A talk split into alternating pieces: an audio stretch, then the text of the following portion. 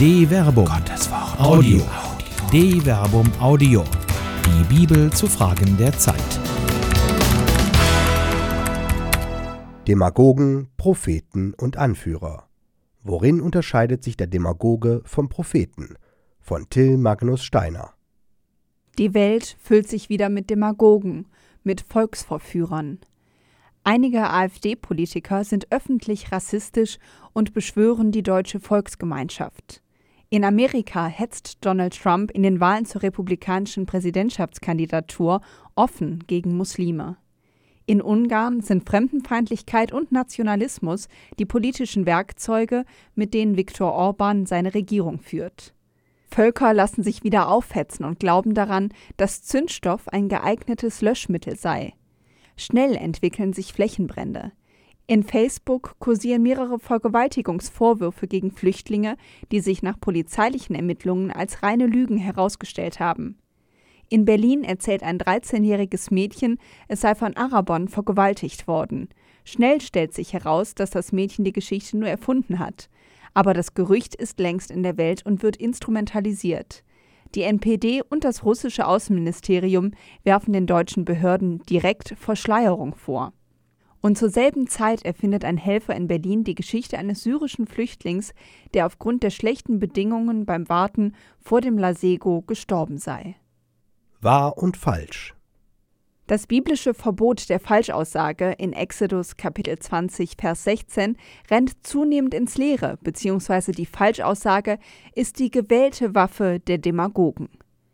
Aber in Zeiten, wo ein Teil der deutschen Bevölkerung auf den Straßen Lügenpresse skandiert, scheint die Unterscheidung zwischen Propheten und Demagogen schwierig zu sein. Wehe denen, die das Böse gut und das Gute böse nennen, die die Finsternis zum Licht und das Licht zur Finsternis machen, die das Bittere süß und das Süße bitter machen. Jesaja Kapitel 5, Vers 20. Der Prophet Jesaja verkündet Unheil denjenigen, die Wahrheit ins Gegenteil verkehren. Aber die Bibel weiß auch darum, dass es schwer ist, zwischen wahren und falschen Propheten zu unterscheiden. Eher stehen die Gutwettermacher und Schönredner in Verdacht als die Unheilverkünder. Die Propheten, die vor mir und vor dir je gelebt haben, weissagten Krieg, Unheil und Pest gegen viele Länder und mächtige Reiche. Der Prophet aber, der Heil weissagt, an der Erfüllung des prophetischen Wortes erkennt man den Propheten, den der Herr wirklich gesandt hat. Jeremia Kapitel 28, Vers 8 bis 9. Das Problem mit Propheten und deren Prophetien ist, dass man erst im Nachhinein weiß, ob sie im Recht oder im Unrecht waren. Aber im Buch Micha wird ein Unterscheidungsmerkmal aufgezeigt. So spricht der Herr gegen die Propheten. Sie verführen mein Volk. Haben sie etwas zu beißen, dann rufen sie Friede. Wer ihnen aber nichts in den Mund steckt, dem sagen sie den heiligen Krieg an. Micha, Kapitel 3, Vers 7. Falsche Propheten führen das Volk in Unheil, weil sie nur auf ihr eigenes Heil bedacht sind. Der falsche Prophet benutzt das Volk zu seinem Vorteil. Falsche Propheten reden dem Volk nach dem Mund. Wahre Propheten weisen das Volk zurecht. Korach, der Demagoge. Im Buch Numeri wird vom Aufstand des Korach gegen Mose berichtet. Scheinbar handelt es sich um einen basisdemokratischen Willen, der sich gegen ein autoritäres System wendet. Korach wirft Moses als Anführer und Aaron als Hohepriester vor, dass sie sich ungerechtfertigt über das Volk erhoben haben. Ihr nehmt euch zu viel heraus. Alle sind heilig, die ganze Gemeinde und der Herr ist mitten unter ihnen. Warum erhebt ihr euch über die Gemeinde des Herrn? Numeri Kapitel 16, Vers 3. Korach und seine Anhänger berufen sich hierbei direkt auf ein Gotteswort. Denn in Exodus Kapitel 19, Vers 6 spricht Gott über ganz Israel: Ihr aber sollt mir als ein Reich von Priestern und als ein heiliges Volk gehören. Exodus Kapitel 19, Vers 6. Gott ist der wahre König Israels und alle sind ihm unterstellt und alle sind gleichwertig, weil sie alle seine Priester und somit seine Diener sind. Im biblischen Israel stellt der Stamm der Leviten die Tempeldiener. Korach wie auch Aaron und Mose stammen aus diesem Stamm. Aus dem Stamm Levi wurde Aaron von Gott als Hohepriester ausgewählt. Siehe Exodus Kapitel 29, Vers 9.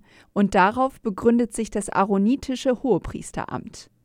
Der Vorwurf Korachs an Mose und Aaron richtet sich klar gegen ihre Autorität und liest sich aus heutiger Sicht auf den ersten Blick als demokratisches Ansinnen, als würde Korach für das Volk sprechen und eintreten. Der Erzähler berichtet von einer großen Anhängerschar, die sich um Korach versammelt hat. Mit ihm stellen sich Abiram und Datan und 250 führende Männer Israels gegen Mose und Aaron. Auch ist der Ton dieser Gruppe sehr kritisch und direkt. Sie stehen den beiden gegenüber und sagen: Ihr nehmt euch zu viel heraus. Numeri Kapitel 16 Vers 3. Die Reaktion Moses darauf ist verblüffend. Der, dem vorgeworfen wird, dass er sich über das Volk gestellt hat, wirft sich selbst ganz unterwürfig zu Boden. Seine Antwort ist keine laute Gegenagitation. Ganz demütig beugt er sich und zeigt seine eigene Kleinheit bzw. Unbedeutendheit. Als Moses das hörte, warf er sich auf sein Gesicht nieder. Numeri Kapitel 16 Vers 4. Er schaltet nicht auf Angriff, er verteidigt nicht seine Stellung, sondern er tritt auf, wie ihn der Erzähler im Buch Numeri zuvor beschrieben hat. Mose aber war ein sehr demütiger Mann demütiger als alle Menschen auf der Erde. Numeri Kapitel 12 Vers 3. Bereits als Gott ihn auserwählt hatte, verwies Mose auf seine Unzulänglichkeit. Siehe Exodus Kapitel 4 Vers 10. Und auch nun stellt er nicht sich in den Mittelpunkt, sondern überlässt Gott die Entscheidung. Und er sagte zu Korach und seinem ganzen Anhang: Morgen früh wird der Herr zeigen, wer zu ihm gehört, wer der Heilige ist und wer sich ihm nähern darf. Wen der Herr erwählt, der darf sich ihm nähern. Numeri Kapitel 16, Vers 5. Gott wird entscheiden, wer im Recht ist. Am Ende bestraft Gott die Aufständigen, und den Grund dafür benennt Mose bereits in seiner Erwiderung an Korach. Ist es euch noch zu wenig, dass euch der Gott Israels aus der Gemeinde Israels herausgehoben hat, um euch in seine Nähe zu holen, damit ihr an der Wohnstätte des Herrn Dienst tut, vor die Gemeinde tretet und für sie euren Dienst verrichtet. Er hat dich und alle deine Brüder, die Leviten, die bei dir sind, in seine Nähe geholt, doch nun wollt ihr auch noch das Priesteramt. Deshalb rottet ihr, du und dein ganzer Anhang, euch gegen den Herrn zusammen. Über ihn, nicht über Aaron, murrt ihr. Numeri, Kapitel 16, Vers 9 bis 11. Mose wirft Korach deutlich vor, dass er sich gegen die geltende Ordnung stellt, aber dies nicht aus Gründen der Nächstenliebe oder der Suche nach Gerechtigkeit, sondern zum Eigenzweck. Die Leviten um Korach versuchen den Putsch und möchten selbst zu Priestern werden. Mose rettet die Ordnung nun nicht, indem er sie einfach durchsetzt, sondern indem er sie bestätigen lässt. Er stellt sich selbst zur Disposition und wird dadurch gestärkt. Demagogen und Propheten. Demagogen sind, wie die griechische Herkunft des Wortes aussagt, Menschen, die das Volk führen. Demos bedeutet Volk und Agein führen. In der Antike war ein Demagoge ein angesehener Redner und Führer des Volkes bei politischen Entscheidungen. In Numeri Kapitel 16 ist Mose ein guter Demagoge. Er führt sein Volk, indem er selbst hinter seinem Amt zurücktritt und sich zur Disposition stellt. Korach und sein Anhang hingegen sind Demagogen in dem Sinne, den das Wort heute trägt.